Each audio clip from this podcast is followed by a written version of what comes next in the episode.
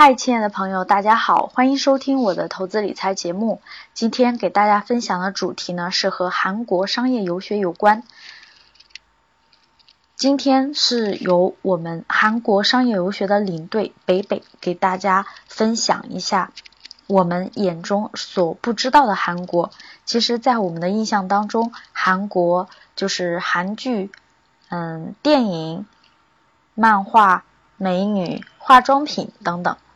当然还有韩国的泡菜和年糕。那除了这些，其实韩国还有很多更高端的东西，比如说物联网，比如说锂电池等等等等。那我们来听一下专业人士的解读吧。哦，忘了。嗯，大家记得添加我的个人微信 k a t e 六八八六八八或者 QQ 学习交流群幺五二六四九六八零，和我们学习，和我们一起交流更多更多关于投资理财、创业创富和商业游学的内容哦。来搂一下啊，下载一下。大家好，안녕하세 요， 你好。是的，我是这次咱们的相当于是领队，嗯，这次是带大家就是咱们格局这个 VIP 们转了一下咱们韩国，了解了一些情况。 这次看到大家收获都特别多，分享的也特别好，我觉得真的很感动。我是不是韩国人是吧？啊，这是一个历史遗留的问题。嗯，呃，这样呃，在这次过程中，大家前面的同学都非常的分享的非常好。王华也好，然后包括张海滨大哥都分享的非常好，所以我这次主要是跟大家聊一聊，说呃，咱们平时，呃，就算是我们商业留学也很难涉及到的一些，就是韩国比较领先的一些科技技术这一块，主要是分两大块儿，三大块儿吧，呃，电池是一块儿，还有韩国的显示器，特别是 OLED，然后最后最后一块是我们的物联网这一块，嗯。大家听得清楚吗？清楚的给我打个一，好不好？哇，好多人啊！这上课的感觉，这个，哎呀，这个非常好啊！我这 PPT 做的有点、有点、有点，就是比较仓促啊。这个确实是，呃，这个非常不好意思。但是大家听一听我的这个内容，嗯，好的。这个韩国特小啊，我们看到韩国特小是绝对没问题。河北省面积的一半，人口才五千万人，是这么小的一个国家，它怎么能够在这么短的时间内？三十年内排到这个世界前二十强，嗯，是这么，它是它是有一个就是呃科技发展外向型出口的这么一个大的一个方针的一个策略啊，它是严格依照这个来来来走的。我们看一下啊，这个现在看到这个图了，呃，最最上面挑的最高的那个经济增长增长速度，个人人均 GDP 在这六十年中增长，一九五零年。到两千一零年增长的最快的是韩国，大家看这个指标啊，一直往上走，这个屎绿色的这么这个颜色的就是韩国。它下面同样以这个惊人的速度在飙涨的是哪个国家？大家看一下，那写的 China 是吧？China，咱们中国啊，这速度都是非常快。所以韩韩国的这个人均 GDP，人均 GDP 是到三万美金的，首尔地区是三点九万美金啊，这个指数是非常高的。然后它的这个整个的经济结构呢，跟大家捋一下。哎，有谁看不到 PPT？有谁看不到 PPT？看不到 PPT 的答二。呀，这是什么情况呢？呃，没关系，北北是这样，因为有很多人他是用手机上的，手机上的是看不到 PPT 的，然后新疆地区也看不到 PPT。好的，那我就我就尽量给大家讲的讲的在那什么点，尽量不依靠这个图，我来解释一下这个图啊。就是我我现现在想说的就是韩国的这个出口制造业占它的这个整体的这个经济贡献是将近百分之三十九这么一个经济贡献，但它服务业在调整了之后，在两千年之后，就是我们一九九八年当时有一个特别大的金融危机嘛，全世界的这个范围内之后，它就就急速的调整这一块儿，把这个文化，就是咱们现在说的韩流文化一些软性的东西，服务业。提到了一个更新的高度，那其中比较重要就是韩流啊，然后包括旅游这一块儿。那现在韩国的经济结构是服务业要占到它百分之六十的 GDP 贡献啊，这是这是很吓人的。是的，韩国靠三星，哎，对，那三星呢？那我们看到这个，如果能看到图的朋友，大家在右侧也能看到，那三星占它整个这个 GDP 的贡献，全国的贡献是百分之二十八，也就是将近百分之三十是由三星一家集团性的企业。来贡献的。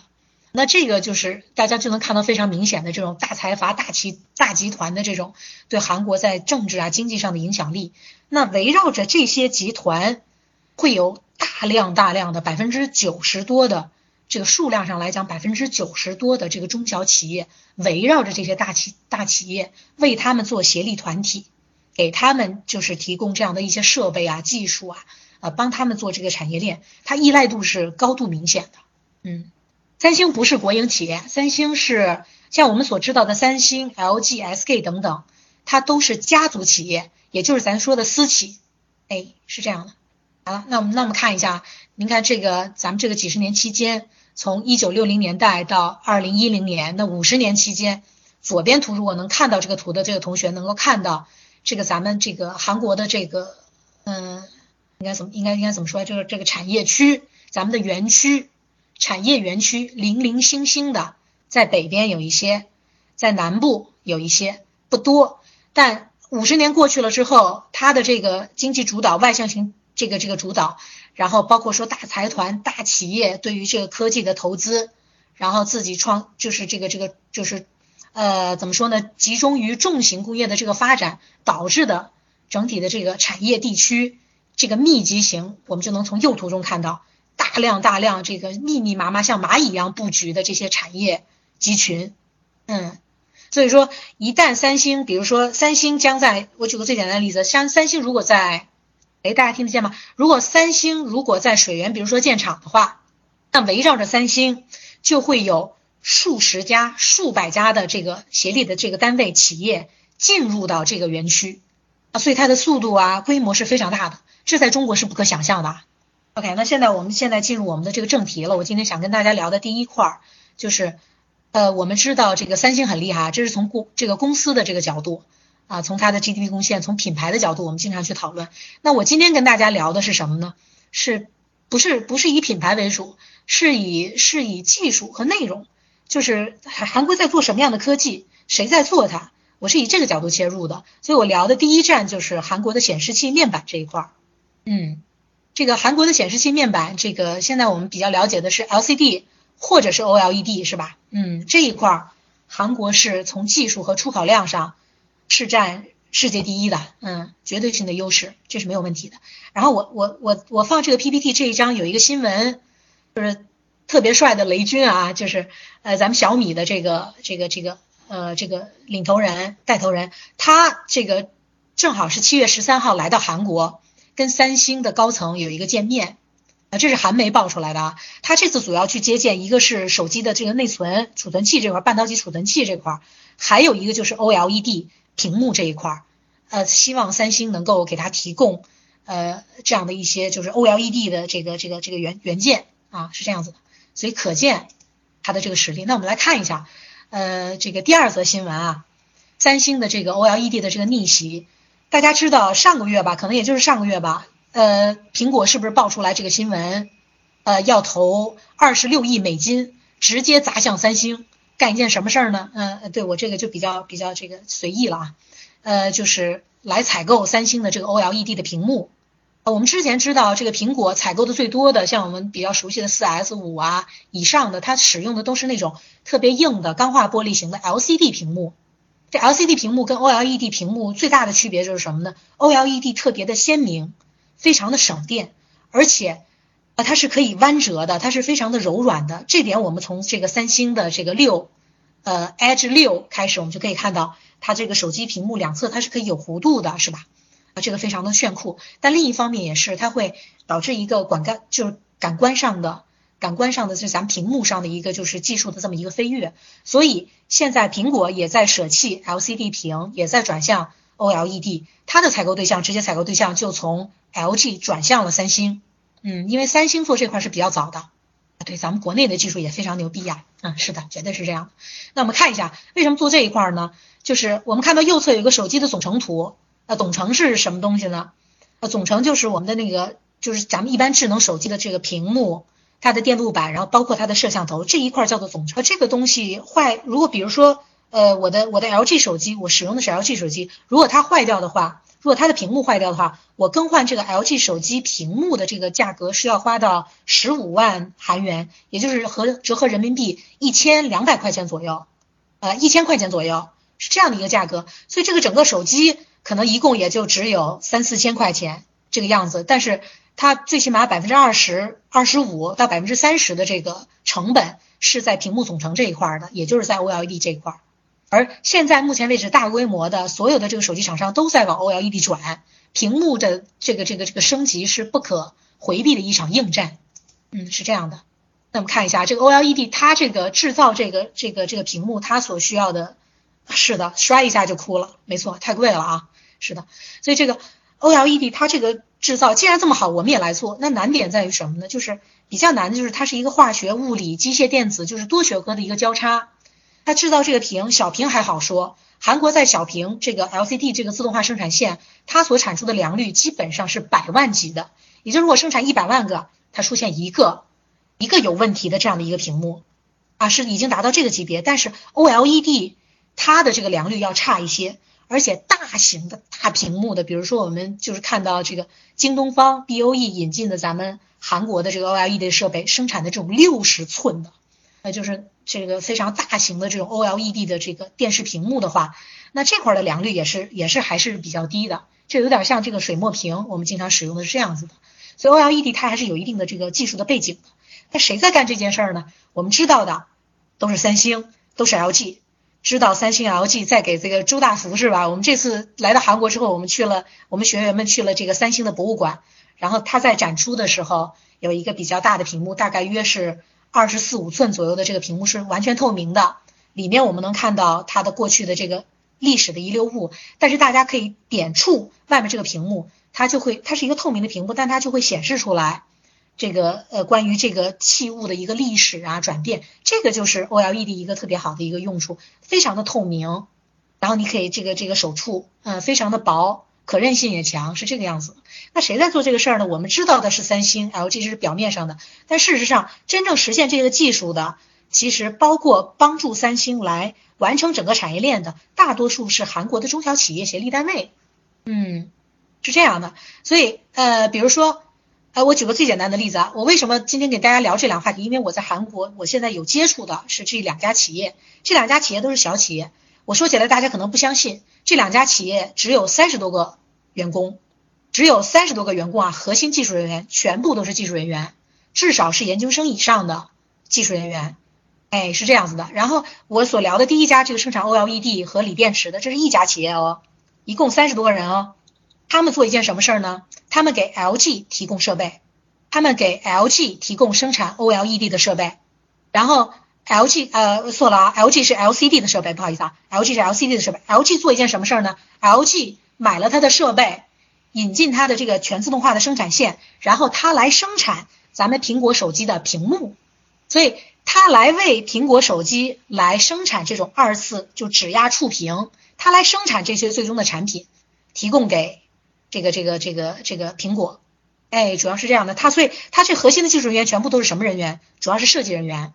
然后设计出来之后呢，还有一些呃按项目来走的一些组装人员来过来，来组装整条这样的是一个生产线，啊，它分工是非常明确的，嗯，哎是这样子的。然后呃这家企业的前身是什么？这家企业是其实是两千年左右这个这个创建的，它是 S 三线 SDI 研究所，三线有个 SDI 研究所里头的这个核心的技术人员，他出来两千年左右的时候进行自主的创业，当时 SDI 在一九九五年之后。SDI 主要从事的研究就是集中在显示器和镍氢电池，也就是我们今天说的 OLED 和这个二次电池、锂电池这一块儿。嗯，所以当时分分离出来的时候，就得到了韩国政府大量的支援，然后他们只从事制造制造 OLED 的生产设备的设计和提供啊，它是这样的。嗯，对对对，所以最核心的就是什么？LG。在给韩国，这不是在给苹果提供这样的屏幕，但是韩国的中小协力单位在给 LG 提供这种核心的制造这些技术的，呃，制造这些屏幕的设备和技术啊，是这样一个关系。所以大家看我左边画了一个三角形，是吧？嗯，那右侧我们再回归了，这次苹果怎么又拽给三星了呢？因为三星在 OLED 方面比 LG 起步要早，技术更加的成熟，更加的便宜。那这次苹果给三星的订单是二十六亿美金价值的 OLED 的五点五寸手机屏幕订单呢。嗯，啊，LG LG 呃 LG 是这样，LG 是大屏幕的 OLED，我刚才说的不清楚啊。呃，六十寸、五十寸以上、六十寸以上大屏幕的 OLED，LG 是有设计的。这块咱们国内比较熟悉的是这一块儿，啊，但是 LG 的这个 OLED 的这个呃小型小型咱们手机屏使用 OLED 的这个技术，其实它比苹果呃比三星来讲，在在这个技术上、在费用上、在这个成本上还是没有优势的。所以这次苹果拽给了三星手机屏幕 OLED 的屏幕订单，拽了二十六个亿，是这样子的。然后。这就有一个连环的效应了。这个单子拽给三星之后，三星要干什么呢？三星要投四十多个亿美金，先来铺自己的生产线所以韩就是这些，就是我刚才提到的这家三十名公司的这个小企业，他就非常忙碌了。他要干的一个一个事儿就是，他要干的一个事儿就是把这个，把这个就是接到三星的订单，呃，接到三星的这个生产 OLED 的这个订单，这条线的订单，然后进行抓紧时间的这个生产。它是这样的，最终呢，中小企业又会被这个这这样的一个收益很明确的这种 to B 的订单的收益，哎，这个它的一个收益所所所就怎么说呢？得到一些收益之后，它可能选择上市也好，或者它的这个财务报表非常漂亮也好，来反哺，来反哺，来投资它再一次的研发，再来提供给三星，它跟三星是有一个合作的关系，它来提供设备。三星使用它的设备和它一定的技术来不断的完善自己的就是生产工艺流程、工厂管理等等等等，呃，也不断的去挑战更加尖端的呃这样的一些这个这个研发，它是这样的一一个关系啊，所以这跟中国是不一样的啊。像咱们中国一家企业，比如说一家设备企业，呃，随随便便几千人是要有的，是吧？经常是这样子，因为到处都是人，但是。我刚才提到的这个 OLED 的设备，它根本基本上不需要人，它是完全自动化的，而且它的良率非常的高，所以，呃，所以这个怎么说呢？呃，这个韩国的技术能力就在这儿，什么东西在创造价值？事实上是最核心的是还是在于生产的技术设备，呃，是这一块儿，嗯，是这样子的。好了，嗯，我刚才讲了这样这样的一块儿啊，三十多人。咱们看一下啊，嗯，所以呃，我举个例子，然后同时这家公司，我现在呃不深讲这个咱们的这个锂电池这块了。这家公司提供给日立，提供给日本的这个日立，呃，像它的协力单位也是提供给日本的日立，日立是最大的做目前为止日本最大的提供锂电池生产设备的这个公司，现在只有一家最大的了，只有日立了，提供给他最关键的，在它极板的部分的一个涂布机，呃，涂布机就是。怎么把锂电池一层一层一层的这个呃正极和负极上来进行一个涂覆，把咱们的碳包括是三元材料进行一个非常非常薄的涂覆，这个是锂电池生产工艺的关键。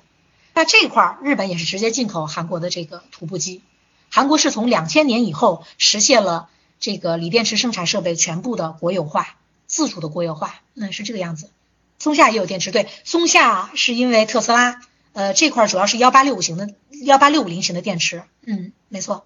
好的，我们来看一下这种无人工厂是大概一个什么样的样子啊？我们来看一下，就是没有人，每一个环节连着另一个环节，全部都是自动化的，嗯，这些全部都不是从美国、德国来购买来的设备，是韩国自己本国这个、这个、这个、这个从呃最早期的从德德国日那个美国买过来设备之后进行剖析，全部形成了这个国产化自动化。它的每一根螺丝、每一个感应器等等，也许是从中国采购的都有可能，呃，也许是从美国采购都有可能，但它有这种设计能力和技术能力，完成这种高精高精尖设备的一个制造。现在幺八六五零电池基本除了特斯拉在使用这个之外，呃，在笔记本上也不经常使用了。现在我们笔记本上最经常使用的是聚合物型的电池，哎，是这个样子。哎，我们看一下，然后这个我再再引进一个啊，刚才讲的这一个是一个非常大的一个概念了。那锂电池为什么为什么很重要？也是这是国家一个一个战略层面的这样的一个非常重要的一个。如果你没有锂电池的这个技术的话，那未来呃我们就无法摆脱，就是整个国家无法摆脱咱们的这个石油也好，这些以前的一种化学燃料这样的一些限制也好，你就。没有办法有个特别大的一个飞跃，而且所有的电子产品，它无一例外的从小到大，从手机到我们的笔记本，甚至到我们的电动。电动汽车都要大量的使用锂电池，这个量是非常大的，而且它是有循环的，它循环了上万次之后，它就要就是废弃掉，它也是一种消耗品，所以未来对于锂电池的这个消耗是极端的大的，这一定是个国家型的这种的布局，它有点像咱们之前见到的太阳能光板，是这样的一个，嗯，是的，国内锂电池快要产能过剩了，但是锂电池到底先不先进，能不能走向？能不能走向这个国际市场，这是一个问号。现在是这个样子，但是韩国在这方面已经实现了，嗯，是这样的。然后最有意思的是一个什么结合呢？我刚才说了，锂电池的这个整个的自动化生产线，它的这个呃生产已经技术上已经非常成熟了。但是最有意思的是，如果未来这种全自动化的生产线跟物联网 IOT 如果能紧密的联联系在一起，这是工业化的 IOT 啊。那这个事情就是非常可怕的了。那在麦肯锡他的一个就是这个这个调研报告上，呃，显示出来的这个是，物联网最大的市场其实不在我们现在所说的，一般我们所看见的，比如说小米的小米的这个呃，或者是阿里巴巴的咱们这个扫地机，自动的机器人小的这个呃这个这个扫地机，不是在这儿，也不是在呃无人机啊，也不是在我们的可能是电源的控制，不是在家用的层面上，最大物联网。它产生的这个这个整个工业化也好，呃，这个变革，还是说它的这个利益的产出是在工业上的应用。如果刚才我所说的这一套全自动无人的这个设备，它能够在每个环节加上物联网，把每一个生产环节完全的数控的话，这个会大大的这个减少它的这个生产在早期它的这个试生产过程中，这个试生产试验过程中的时间成本以及损耗的材料等等，这一块会。急剧的加速它的一个呃生产工艺上的一个变革，一个提高，也能够精密的来控制，进行一个精益生产，精密来控制它的原材料，这种实时的控制，实时的调整，这是非常非常有价值的，啊，它是这样子，嗯，好的，嗯，好，那我们现在跳过了啊，刚才我们讲了一下那个那个呃我们的 OLED 技术，然后包括说这个锂电池，大概讲了一下，嗯。所以它这个基础是什么呢？呃，哇，为什么韩国一家三十多人的这个一个小企业就能干这样的一件事儿？那三星、LG 背后等等的韩国这种大企业，它背后有多少这样的家家的协力企业呢？它至少有上百家，它至少有上百家这样的协力单位，在为它源源不断的提供这样的技术，不断的做竞争，技术的竞争升级，它的反应速度是非常非常快的，这就是符合了这个韩国的这种快速的这个迭代，这个它的技术也好，研发。呃，包括它的市场，我们在消费市场也能看到的，韩国人呃非常快的进行消费，呃，它的这个那个这个这个消费的速度是非常快的，迭代速度非常快，哎，它有这样的一个优势。那韩国整个国家在战略层面上对于科研经费，它的一个投入比是到达了多少呢？已经达到了百分之四点三六。我挣的一百块钱里，那我四块三毛六，我是要投入到我的研发上的。这个研发只是投入，这样一个投入比是一个什么概念呢？这是世界第一啊。绝对意义上的世界第一，嗯，它甚至超过以色列。以色列，以色列，我们我们所了解的占这个这个研发的这个这个这个占比也只有百分之四点二，嗯，芬兰其次百分之三点四，那美国只有百分之二点八，，OK，所以这样的高投入，它所带来的丰厚回报，导致了二零一五年，三星打破了 IBM 连续二十二年位居美国专利排行榜第一位的这么一个记录。一下子跃升为世界第一，嗯，呃是这样子的。然后同时上榜的，我们有也可以看到啊，在这个图上，LG 是第四名。同时上榜的还有 LG 的电子、LG 液晶啊，是这样的一个情况。所以可见科技的背后的这个投入，是一个非常非常硬性的一个关键性的一个指标。这个也是国家层面上的。三星虽然是我们看到的，也许是三星、LG 在投入。事实上，我刚才所说的两千年左右创业的那家三十人的这家小企业，它为什么能从三线 SDI 摆脱出来进行创业，也是因为这个原因。因为韩国政府给给予了他大量的这个政策导向型的支持，给了他钱，给了他免费的空地，让他来发展，因为他具有技术的这个能力。那我们中国现在中国咱们在搞锂电池也是一样的。国家知不知道我锂电池可能投入这么多的钱，很大很大一部分要打水漂，但是要不要做，一定要做，一定要搞研发，一定要搞生产，就是这么样一个过程。嗯，好的，我说的我现在说的是不是有点散啊？嗯，啊这样，呃，我们再来看一下啊，第二块就是 IOT 物联网这一块，我们看到，呃，如果大家能看到这个图的话，小米卖到韩国去了吗？卖到韩国去了。哎，好的好的，我加快一下速度。啊，小米已经卖到韩国来了。我这这图上显示的这个 eMart 类似于呃这个这个沃尔玛这种大型的连锁超市，在大型的这个连锁超市里，小米的周边型产品啊，不是核心产品，比如小米的手机、小米的平板，它都没有卖进来。但是小米的，比如说电池充电器、补助电池充电器、手机电池充电器已经卖进来了。小米的蓝牙耳机已经卖出来了。小米的手环，哎，对这些东西，呃，周边产品已经卖进来了，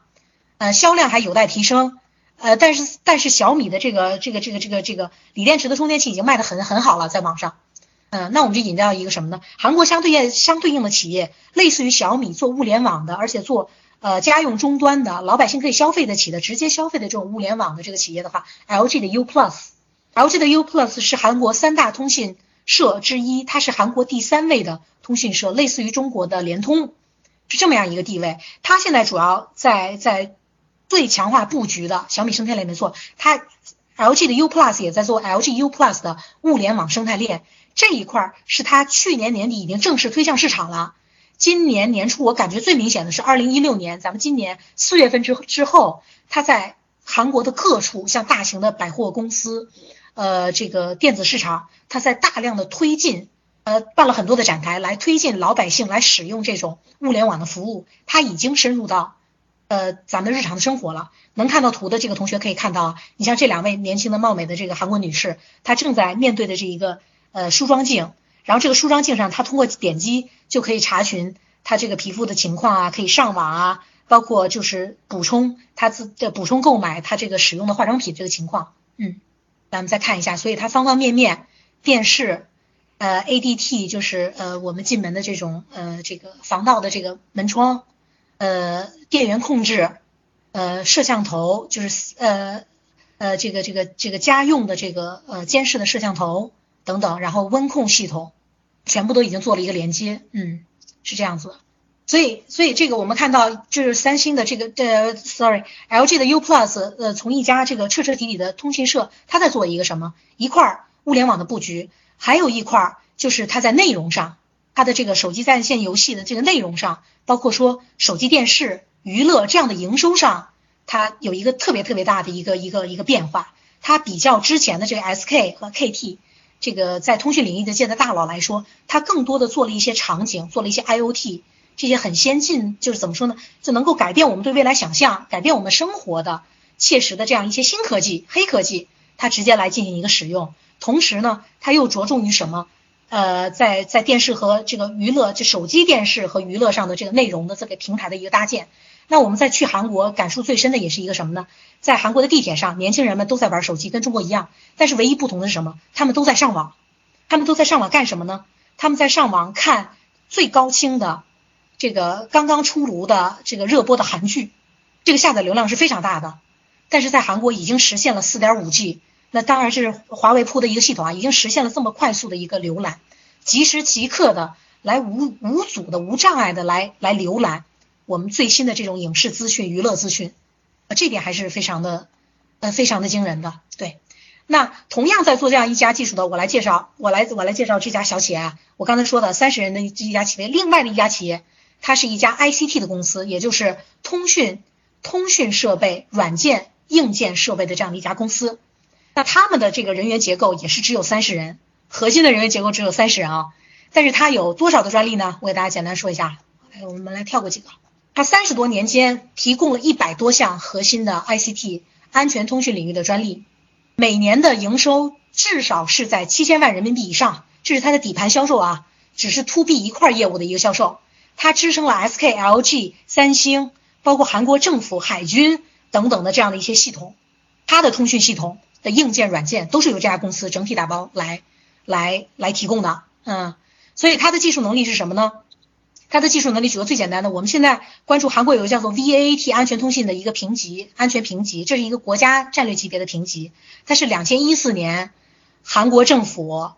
韩国政府开始采用的这么一个安全评级，想要打入韩国政府的国家供应链，政府级别的供应链，你的软件和硬件必须要具有 VA VATT 四点零级别以上的标准。那这个应用是在二零一六年今年年底十二月三十一号前就开始应用了。那这家三十人的公司，它从两千一四年得到这个消息之后，它所研发出来的这个专利有两个啊，已经有三个，sorry，已经有三个拿到了这个 VATT 的这个通讯安全的这个专利，已经拿到了这样的一个安全评级的这个专利，已经有三个，而目前三星却只有两个。所以大家在考虑，当我们总是在想说，哦，三星提供了多少多少的这个这个手机，占据了多少多少的市场，它在 to C 端的领域非常有价值。但事实上，真正具有投资性和成长性的，是不是这样一些小的公司？韩国的一一些这样的一些小的公司，它看起来不起眼，但却提供了最最核心的这个研发技术的研发和技术的这个能力，而他们是最稳定的。为什么？他们是接到了这个订单来提供 to B 的一个生产，我是给企业来供货。所以企业是花了钱在我这儿买技术和服务，我拿到了我的技术的专利，我给三星这样的大型的企业，然后韩国政府提供了这样的一些服务和技术、硬件等等，反而丰富了我自己的这么一个这个底层的这个技术的建构、人员的搭建。所以这样的企业一旦上市是非常有竞争力的。这就是为什么我们在中国，呃，大家可能去看锂电池产业的时候，看到的可能是比亚迪，但是有多少人在买比亚迪的股票呢？那不会的，但是有多少人在买这个先导呢？先导科技呢？先导科技是提供中国这个自动化，呃，自动化的这个锂电池生产设备的一家公司，它的股票可是翻得很厉害。嗯，所以大家在在考虑这个问题的时候，我们再去去找机会的时候，是不是可以反过来来看这样的一个眼光，反过我们的眼光来来研来来研究这样的一个产业链？那这样的公司现在最需要的是什么？资金和市场。他想打入中国的市场，他想拥有更多的资金来够来提供他的研发，包括说最大的这个这个支出应该是他硬件设备的生产，能不能在中国进行大量的生产，大量的降低它的成本，这块是非常非常有价值的。嗯，OK，那我们来看，然后它这个硬件，我们我们说的 IOT 的第一个终端，这个 SIM 卡的这个终端，它这么一个小小的机器，呃，它的这个价格的优势，啊，Cisco 的机器要卖到一千四百美金，它只有八百美金。而且它是全部的 ICT 是跨平台，所有跨平台，呃的这个连接的一个终端机，无缝的进行连接。我们购买的哪怕是阿里巴巴出品的这个清扫机，通过简单的一个协议的一个操作，很简单一个协议操作添加，就可以通过这样的机器全程的进行控制。我们可以通过它进行刷卡、购买、购买产品，进行咱们整个家庭内所有的电子设备的一个控制，都可以实现。嗯，而这一块儿。而而这一块儿，哎呀，听得有点糊涂是吧？而这一块儿是从什么时候开始呢？两千零九年的时候已经开始进入中国市场了，已经进入中国市场。我给他，我给这家公司来做做企业宣讲 IOT 的时候，已经是两千零九零零九年的这个这个事情了。所以大家想一想，它的这个技术能力。刚才我们总结一下，OLED、锂电池，包括说 IOT 软件硬件。呃，这样的一些核心的竞争力，具有这样的一些核心竞争力的企业，在韩国不仅只是三星、LG，而提供三星、LG 这些技术背后有大量的这样的呃这个中小型的企业协力单位，这些企业里头百里挑一，会有一些非常有价值的公司，他们有非常有价值的这个创始人和他们的技术团队来提供这些先导型的科技。那这块儿也许是未来，如果大家能够能够进行股市的投资也好。他们一旦上市的时候，去购买他们的股票吧，呃，他们有任何技术动向的时候，来跟大家分享吧，这是非常有价值的，这一定是最先导的。那那我我讲的就是这么多了，所以大家在看到韩国可能有很多的化妆品。